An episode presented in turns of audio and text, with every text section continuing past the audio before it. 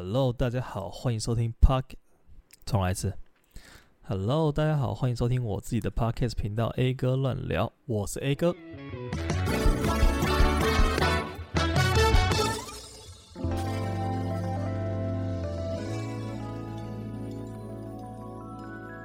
好的，现在是台湾时间的十二月十一号下午四点半，然后我再过三天，也就是十二月十四号的下午一点半。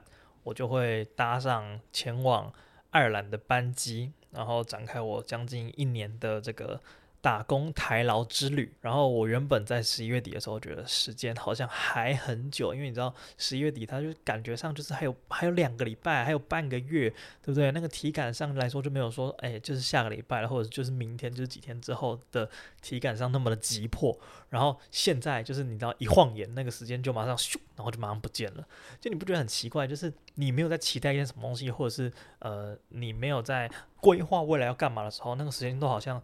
哎，怎么是过得那么慢呢？为什么今天才礼拜一啊的那种感觉？然后你一出现一个计划，然后这个中间的这段时间好像就是完全被偷走的那种感觉，就是哦，一瞬间就马上到你定的那一天了的那种感觉。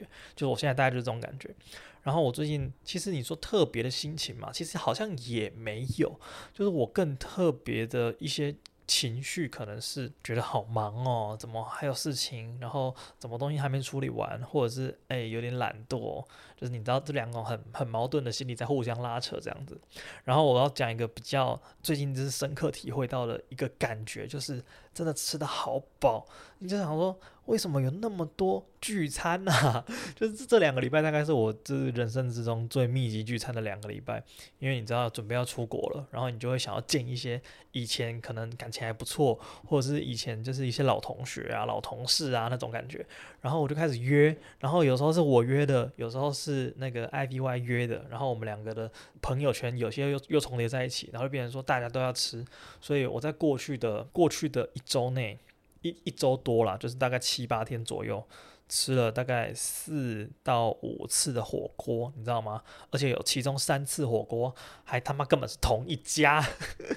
就是我已经吃了，就那那个最密集的时候是当前一天晚上去吃火锅，隔天中午去吃火锅，隔天晚上去吃火锅，再隔一天再去吃火锅。就是我说哇，好想死哦！为什么大家都要约在火锅店？但其实有有一两餐是我约的，就是我那个时候刚约了第一团火锅之后，然后有人就问我说：“哎，那我们要吃什么？”然后我就因为刚约完，然后我很 我很懒得想，我就跟他说：“哎，那不然吃火锅好了。”就是你知道，我就是一个很随口的一个答案，结果就被采纳了。那我也没办法，反正是自作孽。好，反正我。我不是抱怨那东西，我只觉得说，哇，真的好饱，怎么可以那么饱啊？然后过去的这个礼拜，我就觉得整个胃超级胀的。就你应该有呃连续吃过很多东西吧？然后我是连续吃了很多东西，又过了好几天，每天都是一样的这个 pattern，然后每天都这样子去吃，每天都这样子去饱去撑，然后觉得哇，好像死哦。就是我我平常是一个很爱吃东西的人，但是你这样子连续给我嘎个四五天。也是身体快要承受不了了，而且你知道这个，呃，年过二十三之后，你整个这个消化机能啊，或者是你整个新陈代谢急速下降，然后你这个身体，你那个机体已经跟不上你的欲望，就变成说，我就算再怎么爱吃，因为我那天去吃那个泰式料理，然后泰式料理真的好好吃，就我自己是很喜欢那种酸辣酸辣的感觉，因为它很很下饭，你知道吗？就是每次我去吃泰式料理，我以前大概在。呃，可能高中或者是大一大二之类的吧，那个年纪，反正就十八十九岁的时候，就那个时候就是俗称的灯在短，你知道吗？但那个时候已经其实有已经已经在那个切换了，就是原本也是长高，就改成横向发展。但不管了，反正那时候我食量就是超级无敌大。然后那时候就是你只要走进瓦城，然后他们那个白饭都是吃到饱嘛，大家应该大家应该有点概念。然后你知道让我走进瓦城，反正起跳就是六碗白饭以上，反正就是那个东西真的是超爽的啦。反正你点个打泡猪，你怎么可能不吃个两碗？你点个绿咖喱，你怎么可能不吃个两碗呢？对不对？所以说我那时候就是哇，狂吃猛吃。然后因为很久没有吃泰式料理，就是这种也是类似合菜的这种泰式料理。然后我们就几个朋友，我们五个人，然后去去去坐到那个位置，我我就觉得说哇，真的好想要赶快吃到东西哦，因为我那天其实有点饿。我那天是那一那一餐是我这个聚餐行程的第一餐。然后我吃了之后就觉得说，哎，好像有点不太行哎，就是 有点饱的太超过，因为我狂嗑四碗饭，然后吃完之后觉得说哇好饱，好想吐，好想死哦，真的是这个身体再老，它就会用行动来告诉你。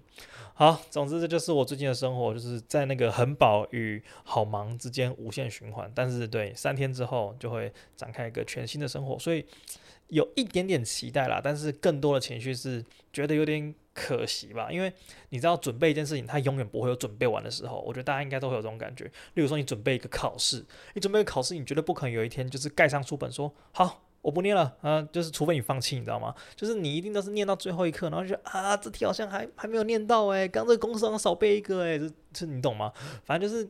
你在准备一个东西的时候，假如说你想要准备得很周全，我自己是觉得不可能，就是你那个心理因素啊，那个心理因素会阻挡你，阻挡你感觉好像是就是永远有有没有准备到的东西这种感觉，所以你就会一颗心悬在那边。然后我觉得这种感觉应该要等到我真的就是踏出家门，已经走到桃园机场门口，然后就是已经完全转换到下一个阶段的时候才会消失。对，所以期待跟这个呃心悬在那边感觉参半吧。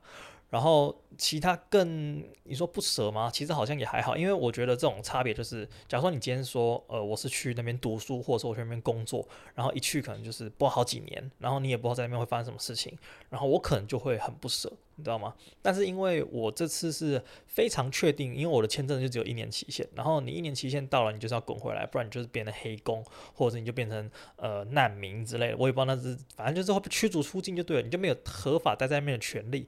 所以说我除非在那边找到工作签，就是有老板愿意帮我大手笔办下来，把我这个人买下来，然后把我摆在那边，要不然的话，我到大概率应该就是百分之九十九点九我会回来台湾，而且就是一年之后，就是这已经有一个日期在那边，我就没什么好。就是你知道不舍的，我觉得有点像是，其实很多人去北部也是这种感觉吧，就是你去北部，然后你可能工作忙一点，假如说你是律师好了，随便你是律师，你是医师，对不对？这种工作呃很很操劳的。然后你应该很难，就是你知道每个礼拜搭高铁回来吧？我我是不这么认为，有人会这样子了。我觉得大家应该都是就是三节回来一次嘛。啊，如果再忙一点，三节减两节，就变就变成两次。那一年两次跟一年一次的差别也就才一次而已。所以我的大概心态就是这样调试的，就是对啊，我就是感觉去了一个很远的北部，嗯，其实那也算是北部啦。然后就是搭飞机十九多个小时，但是其实你也不过就是这一年间你在外面。呃，换一种生活而已，所以也没有太多不舍的情绪。对我来说是这样子啦。对，然后我最近就是在忙着收拾行李，刚刚说嘛，然后收拾那个行李真的是，哇。一大折磨，你知道吗？因为那个行李其实它很难收。呃，我觉得如果你要去一个地方，例如说你去玩，然后你去个七八天，我觉得那行李真的太好收了。反正就是把这七八天的衣服，七天六夜你就带六套衣服嘛，六套衣服，然后可能裤子或者是什么内衣裤再带一下这样子，然后里面你平常会用到充电器什么东西给它塞进去。但你去一年呢，对不对？又没有什么三百六十四套衣服可以换，所以说你就是要很取舍。就是我在开衣柜的时候，我想说，为什么？为什么我都不知道带什么衣服啊？然后你放进去，你就觉得说这东西真的穿得到吗？你知道，因为那边天气很冷嘛，他在英国旁边。然后我想说，我全部的冬装就是大概三套吧，呃，包括我这次去韩国买回来的冬装，就大概三四套。然后我就把它放进去之后，我就不知道该怎么收了。然后我也不确定我会用到什么东西，我怎么可以保证说我半年之后，你知道吗？所以我现在的策略就是放一些我必放的。我觉得我我东西很麻烦，就是。我的有一个这个录音设备，就是我这一套，我现在录的这套系统，我要带去爱尔兰。然后原本还天很天真，我想说，哎，我买了两只这个，你知道那个灯棒啊，就是我拿来打光用的。我想说，哎，这个东西当初的考量就是它轻便，它轻便我就把它带过去这样子。结果我的行李已经整个大超重，但是会超重还有另外一个原因，就是因为我当初买机票。然后它的那个限额很低啊，就是我没有注意到这件事情。然后那个时候以为说，就是到时候，因为我之前买机票都是这样子，就是买了之后，到时候需要时候再加，对不对？正常的逻辑都是这样嘛。但是我那个时候没有注意到说，它的那个航段不一样，就是它前段航班是国泰航空，我们大家是卡达。但是我因为台湾好像没有卡达的飞机还是怎样的，所以我必须要到香港转机，然后到香港的这一段是国泰航空负责的。然后我在他的官网看，他说只要你是有掺杂不同航空公司的飞机航段的话，你就不能线上加行李。然后不能线上加行李什么意思呢？意思就是你要去那个 check-in 柜台，然后用超级贵、超级贵的价格跟他加行李。然后具体上来说是多贵呢？就我查了一下他官网价格，他们的官定价格是。一公斤四十美金，一公斤四十美金，而且最低起加数是五公斤，也就是说你至少要加四五二十两百美，两百美五公斤六千多块，快要可能快要七千块。然后我就我就是只能多放，你知道两瓶矿泉水，就是这种感觉，就完全完全超级不划算。所以我们现在就是在努力的把我们的行李限额就是压缩在最极致的空间。然后我就是哇，这个不能带啊，这个要不要少带两件？就是我已经打开我的行李在那边。在他面前，在那边看，然后在那边喃喃自语说：“呃，这个真的穿得到吗？还是说这个拿起来，然后换这个进去？就是你知道，各种加加减减。你你以前是在算数学，那你现在是在算那个公斤数。好，总之这个这个有点废话太多了。就是大家要注意，假如说你搭了这个航空公司啊，它的航班是由不同的公司去。”包的，就是你前段跟后段的航空公司不一样，就算他们是同一个联盟，因为据我所知，他们好像卡达航空跟这个国泰航空是同一个联盟，叫什么寰宇一家哦，还是怎么样的？好，反正就是就算他们同一个联盟，你也不能就是在线上加行李，至少我的情况是这个样子，我不知道跟其他，说不定他们有真的有合作的航班还是什么的，但是我看这个样子好像是没有，然后我觉得说，哇，干，这真的是有够亏，因为亏到爆。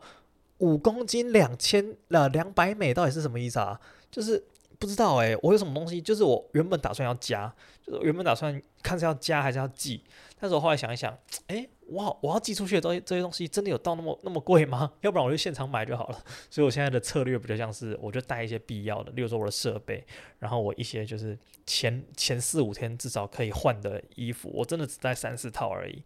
三四套要跟一年呢，就是我这一年如果没有买新衣服的话，当然我去当天应该就会狂买猛买啦。然后不知道那边买东西方不方便，就是你知道我对那边基本上可以说是零功课，就我我完全不了解那边的生活圈。然后就算我有朋友在那边，我也没有去了解说哦那边什么东西，哪一间超市很好买，或者是那边有什么店家，或者是那个市中心有什么东西可以逛的。我觉得我目前还是一个完全的爱尔兰小白。对，所以说就等到时候去那边。看要怎样再怎样，反正就是我东西打算去那边买了，然后这样也比较方便，就是你只要带钱过去就好了。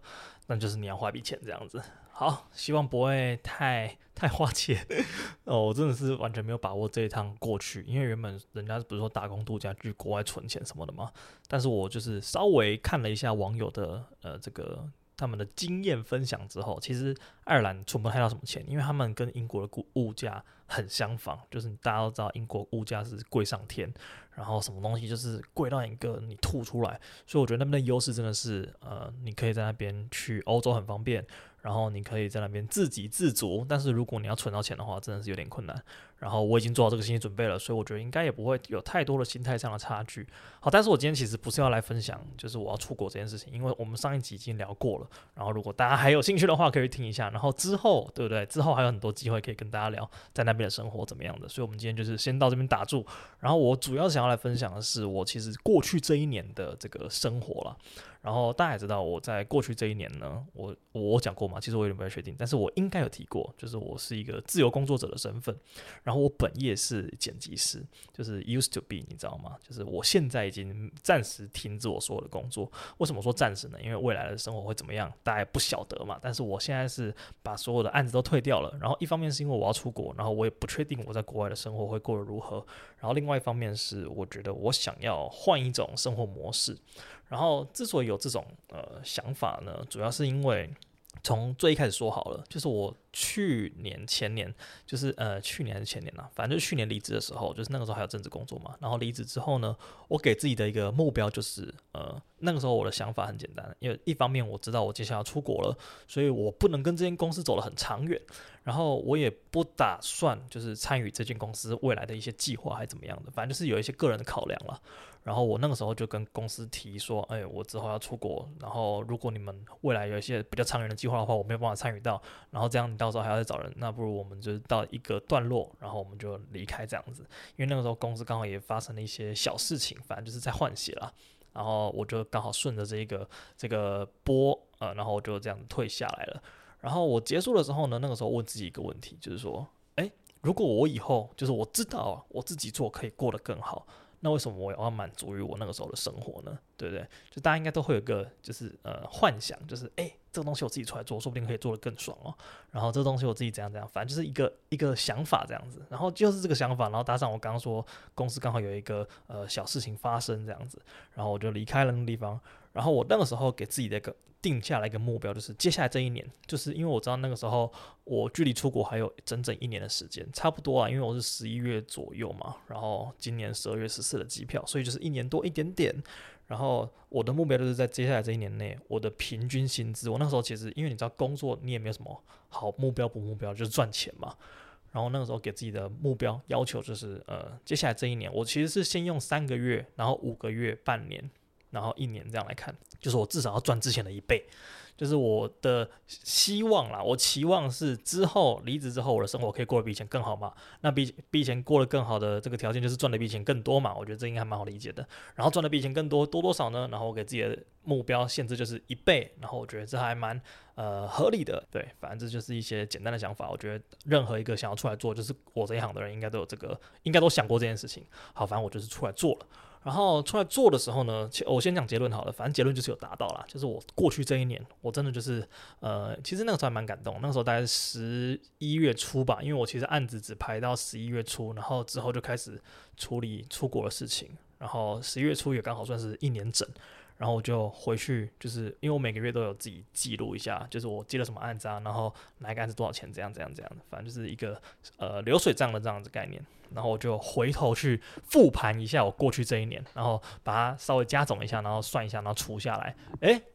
就是那么不偏不倚，你知道吗？那么不偏不倚的击中了一倍这个数字，然后我自己觉得蛮开心的，因为就是说，呃，其实呃，你要能够达到就是你之前的设定的一个目标，那你肯定是要付出一定的努力嘛。然后跟你如果达到的时候，你就会有一定程度的，你知道那种成就感啊，什么的。反正我觉得大家应该都蛮好理解的啦。反正就那个时候蛮开心，然后就觉得说，哇。又做了一件事情，然后我又完成了一个里程碑那种感觉。但是为什么我现在选择离开呢？就是如果撇除那个要出国不说了，我觉得我还是会选择暂时离开这个产业。应该也不是说离开这个产业，就是我现在有一种感觉，我不知道大家有没有这种，在任何一个工作上面应该都会有，就是一个倦怠期。我做了这个工作总共三年多，然后三年多就是从我出社会以来。然后就当完兵，然后找了第一份工作，其实就是相同性质的，然后一直到现在，就是呃，我之所以找这个工作，是因为其实它跟我的兴趣有点瓜葛，有有点挂钩啦。就是我喜欢拍东西，然后我喜欢剪东西，这这个东西本来就是我一直以来都在做的事情。然后呃，我就那个时候想说，哎，刚好可以去。用这东西赚钱，那何乐不为呢？所以说我就选择这种当我的工作。然后大家有如果有兴趣的话，可以听我之前讲过一集什么误打误撞呃之类的。然后那集我稍微介绍过我怎么进入这个产业的。好，所以这边就不再多讲，要不然时间可能会太长。那个时候我其实是对这个产业充满热情的，因为你知道自媒体这种东西，就是我主要的行业分布类别是在自媒体，就是网络上面，比如说 YouTuber 啊，然后一些新兴的网红啊、艺人啊，干嘛的呢？反正就是呃，大家网络上面看到的。影片类型的东西，就是我接触比较多的。然后当然还有其他的一些，像是呃可能比较商业的广告啊，或者是一些呃平面啊，或者是一些呃呃什么什么形象影片之类的，反正就是种种啦。但是主要还是主力还是放在 YouTube 上面。然后这就变成说，呃，其实这个跟我最一开始。呃，在幻想的东西有一点点的差距。虽然说都是拍影片，虽然说都是做东西，虽然说都是剪接，但是它还是有一点点差距。为什么呢？就是我不是在说这个行业不好还是怎样的哦，就是这个行业还是还是还是为了保你，还是吃得了东西，还是赚到钱的。但是我就觉得说，这东西，呃，对我来说啦。我讲直接一点，就是可以说是任何一个只要是会剪辑的人，他都可以很轻易的把我替换掉，因为这个行业对于你的技术水平要求没有到真的那么顶，你知道吗？他们只需要你把他给你的东西，把它好好拼出来就好了。就你回去回想一下，你有曾经因为某一个影片的剪接，而去看过那一个网红的影片吗？就我觉得这种情况应该是少之又少了。当然，如果你是比较那种技术流的，你就是为了要去看他的一些呃剪接的技巧的话，那我我觉得这种人应该是不呃在少数了。大家通常都是为了要看那种很有话题性的东西，例如说谁谁谁又被告啦，然后谁谁谁又开箱什么东西啦，然后谁谁谁又又做了什么很新三色的议题啦。我觉得大家应该都喜欢看这种东西吧。所以这种东西，就算你是用一个手机拍，然后你用呃手机的 APP 剪一剪，然后丢上去，我觉得会爆的就是会爆，就是它的流量不会因为你的你的剪接而变高多少，或者是呃你剪的多厉害，然后大家注意到你多少，就是大家通常都会把专注力 focus 在那一个网红艺人，或者是那一个 YouTuber，反正绝对不会在你剪接功力上面了。就算有，那也只是一个呃附加的很小的一个因子而已，你知道吗？就是换换另外一个人，他可能就啊这个剪得好烂哦，但是你这个人讲话好有趣哦，就是你知道吗？它是一个加分项，但它不是一个必要项目。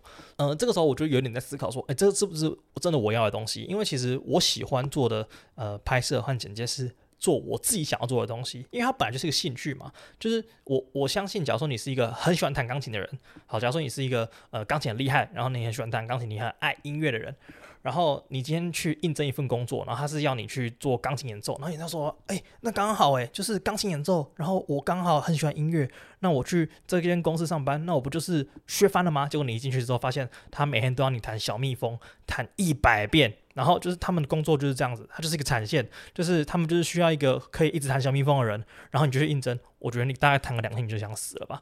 就是他跟这这种概念有点像，就是我现在到的这个产业，他的感觉像是你就是把这个艺人的样子做出来，然后这个影片大家反正你就是把它做好就好了啦。所以说到后来，我虽然说没有没有到。很摆烂还是怎样的？就是我觉得我都还蛮能交代我的业主的，而且他们应该对我的东西也蛮满意的。但是呢，我觉得嗯、呃、有点消耗我的这个热忱，而且消耗的蛮严重的。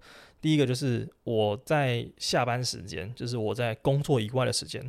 我几乎很少再把我的剪接软体打开了，因为我打开就会有一种上班感，你知道吗？我觉得大家应该都会有这种，呃，如果你是在同一个行业，或者是你有类似的经验的话，你应该蛮听得懂我在说什么的。就假如说你是一个，我随便想一下，你是一个，诶，不知道，我想到了例子，健身教练，就你是一个健身教练，然后你那一天已经教了九个小时的课了，你还会想在下课的时候自己去练一下吗？啊，好像会，因为我好像看过这种人。我想一个比较比较没有那么冲突的例子好了。假如说你是一个厨师好了哦，我好像遇过哦。你是一个厨师，然后你是一个厨师，你每天都煮饭，煮到爆，煮到爆，然后下班之后你还会想要自己再煮吗？我觉得不会吧。我觉得应该就是你知道。就是吃一些简单的东西，就是你不要再进到那个厨房，不要再弄到那个油油腻腻的东西了吧。就是它有一种职业倦怠的感觉。我不知道，我不知道这样举例适不适合啦，但是大家稍微听一下就知道了。对，反正我就是有一点点这种感觉啦。然后我真正的想法就是，我想要找回当初那份热忱。就这样听起来很中二，但是就是嗯，我觉得这是必须的，就因为你对这个东西它已经。就是哇，他已经跟你原本的想象完全不一样了。然后你原本是喜欢这个东西的，然后你现在觉得哦，这个东西看到就好讨厌哦。就是我不觉得这样子是一个很健康的发展，所以我就是跟所有的业主讲说，诶，我接下来刚好要出国了，可能没有办法再替你们服务。然后就是接下来我的生活安排好之后，我们再看看要怎么联络。然后如果没有的话，就是我也可以帮你们介绍一些我身边认识不错的这个同样在这个行业的一些人员这样子。对，所以就是有一点点像是在跟这个行业道别啦。然后，当然，我希望最后，如果说我真的找到这个产业里面，然后的不同的一些职位或者是一些不同的角度来切入的话，我觉得其实也是不错。例如说，我自己就很想要尝试更多的一些广告拍摄，或者是做比较有趣的类型的片子多一点吧。我也不晓得，我现在讲很抽象，但是可能 maybe 以后有机会的话，我还是会想要在这个产产业继续尝试。但是目前为止，就是至少新媒体这一块，哦，我接触了三年，我觉得嗯，其实差不多了，就是这个样子。然后我也没有打算再继续在这个圈子里面，就是应该说圈子嘛，我甚至没有进入到这个圈子，就是说，呃，我甚至没有打算在这个类别里面继续再往前发展了，因为我觉得嗯，其实消磨我有点多这样子。会不会这一段被我之前也听到，然后他们觉得说我在秋山小，但我不是，我不是在跟，就是你知道，这只是一个个人的考量而已，而且我也没有把话说死，我就是说，诶，未来如果有机会的话，我们可以继续合作哦。但是就是我目前需要调整一下啦，简单来说就是这个样子。好，然后我再稍微提一下好了，就是啊，呃，我觉得工作跟兴趣这个东西，它到底能不能摆在一起？其实我个人。就是做到目前为止啊，我觉得刚刚我讲的应该都蛮明确的。我自己的态度是最好不要，因为呃，第一个就就像我说的刚刚那个消磨热忱，然后再来就是嗯、我觉得工作它跟兴趣的目的就很不一样，因为工作它的目的就是最大的目的就是赚钱，然后兴趣。如果他能赚钱，那就是运气很好。但是我把兴趣定义为，如果你把这个东西的赚钱功能拿掉之后，你还喜不喜欢它？如果你还喜欢，那这个东西很有可能就是你的兴趣。例如说，为什么那个看 Netflix 不赚钱，你还要缴月费，然后你居然还那么喜欢看？因为很爽啊，对不对？那他就是把兴把赚钱拿掉之后，然后你还喜欢看 Netflix 追剧，那它就是一个你的兴趣。那如果说今天看 Netflix 可以赚钱，那你会不会更爽？就我真的好爽啊！就是你知道吗？就是变得超级爽这样子啊。所以说它只是一个附加条件，就是这件事情你喜欢是因为它赚钱，那这件事情在我眼里它并不是你的兴趣，我是这样归类的啦。那当然，如果你要讲说，呃，我刚刚想了一个反例，例如说打麻将，我好喜欢打麻将，但是我喜欢打麻将是因为什么呢？是因为我有概率可以在这件事情上面拿到钱，就是我可能会赚钱，所以我觉得我好爱打麻将，就大概这种感觉。但是如果把赚钱这个因子拿掉，那我打不打这个麻将呢？我可能就不会玩了，因为我觉得没有赌钱的麻将不是麻将。但是你要说它就不是我的兴趣吗？其实我觉得它还算是我的兴趣，所以我其实有点自打脸。但是我觉得除了这一个，就是这种博弈类型的东西以外的任何兴趣。他如果不赚钱，你还喜欢的话，那他就很大概率是你的兴趣。我是这样想的啦。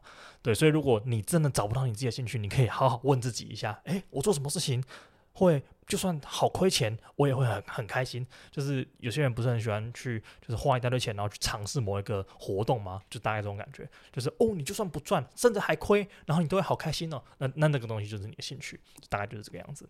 好，所以我觉得兴趣归兴趣，对不对？工作归工作，就是工作它可以是一个你很擅长的事情。例如说，哦，我好会操盘哦，我是个专业的操盘手，是一个金融家，你知道吗？但是。呃，我不操盘的时候，对不对？我下班的时候，我喜欢打高尔夫球，就这种感觉，你知道吗？工作你可以很擅长，但你可以很擅长，但是你不一定要是你的兴趣。就是你真的说那个操盘手他很爱操盘吗？我觉得未必吧。他就是一个很对数字很敏感的人，他就是看得懂线图的人，但他未必是一个你知道很爱操盘的人啊，对不对？但是我觉得这不冲突。但是如果你今天把兴趣跟工作放在一起，它就好冲突。所以这就是为什么我现在会认为说它不适合放在一起的原因，就是这样子。就是你好爱这个东西哦，然后它变成你的工作了，它帮你赚了好多钱哦。但是它帮你赚了好多钱之后，它消磨你很多，然后你好讨厌这个事情，就是它就会一个很不善良的一个回圈，你知道吗？就是大家应该要看出来吧？对，总而言之就是这个样子。哦，废话讲了好多，好爽啊！对，反正就是呢，呃，我觉得啦，至少目前为止对我来说，我要把兴趣走成工作这条路，还有很长一段路要发展。对，就是除非我真的找到一个就是很天使的行业，然后它可以让我完全百分之一百的发挥我任何想要发挥的东西。当然，我觉得这个是不太可能的。所以我在这边就是深刻又体会到当初，你知道吗？因为是那个专题老师，我觉得如果你们是设计科技，应该要听过这句话。他就说。你们设计的题目就是要大胆的定啊，反正出社会之后没有一个业主可以让你们这样搞，就是你知道吗？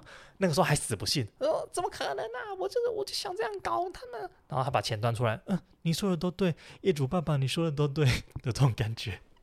反正就是你知道，这个社会就是很险恶的。他们只要他们要的东西，谁管你创意呀？你他妈的照着老子的话去做，我给你钱呢，就是这种感觉，对啊，如果我以后开公司，我一定是这样子的老板。但是，对不对？我们发展自己的兴趣，他们不一定要跟工作有挂钩。你可以在下班的时候，所以第一，找一个不用加班的工作。你只要这这个工作只要加班，你就没有时间发展你的兴趣了，这样不是很亏吗？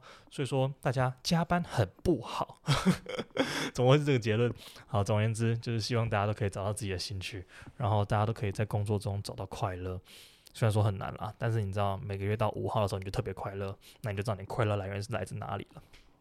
好，那接下来就是我们大家都很熟悉的这个美食推荐的环节啦。那我们今天的美食推荐要推荐什么呢？今天来推一间这个甜点店好了。这间甜点店在台中，然后它叫做 CJSJ。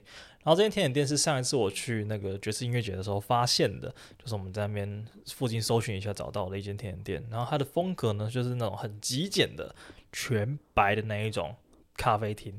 然后它的里面的甜点都是那种法式甜点。那个时候我们去吃，就是那种很精致的一些塔类啊、马卡龙啊，或者是一些蛮特殊的甜点。然后价格的话呢，我记得应该也是蛮法式的，对。然后东西是很好吃。呃，如果想要去尝试看看的人，可以去找找看这间 CJSJ，它就在西区向上路一段七十九巷七十二号。好，那以上就是今天的 A 哥乱聊了。那下次你们在听到了之后，我人就已经不在台湾了。不过没关系，我们就下次再见喽，拜拜。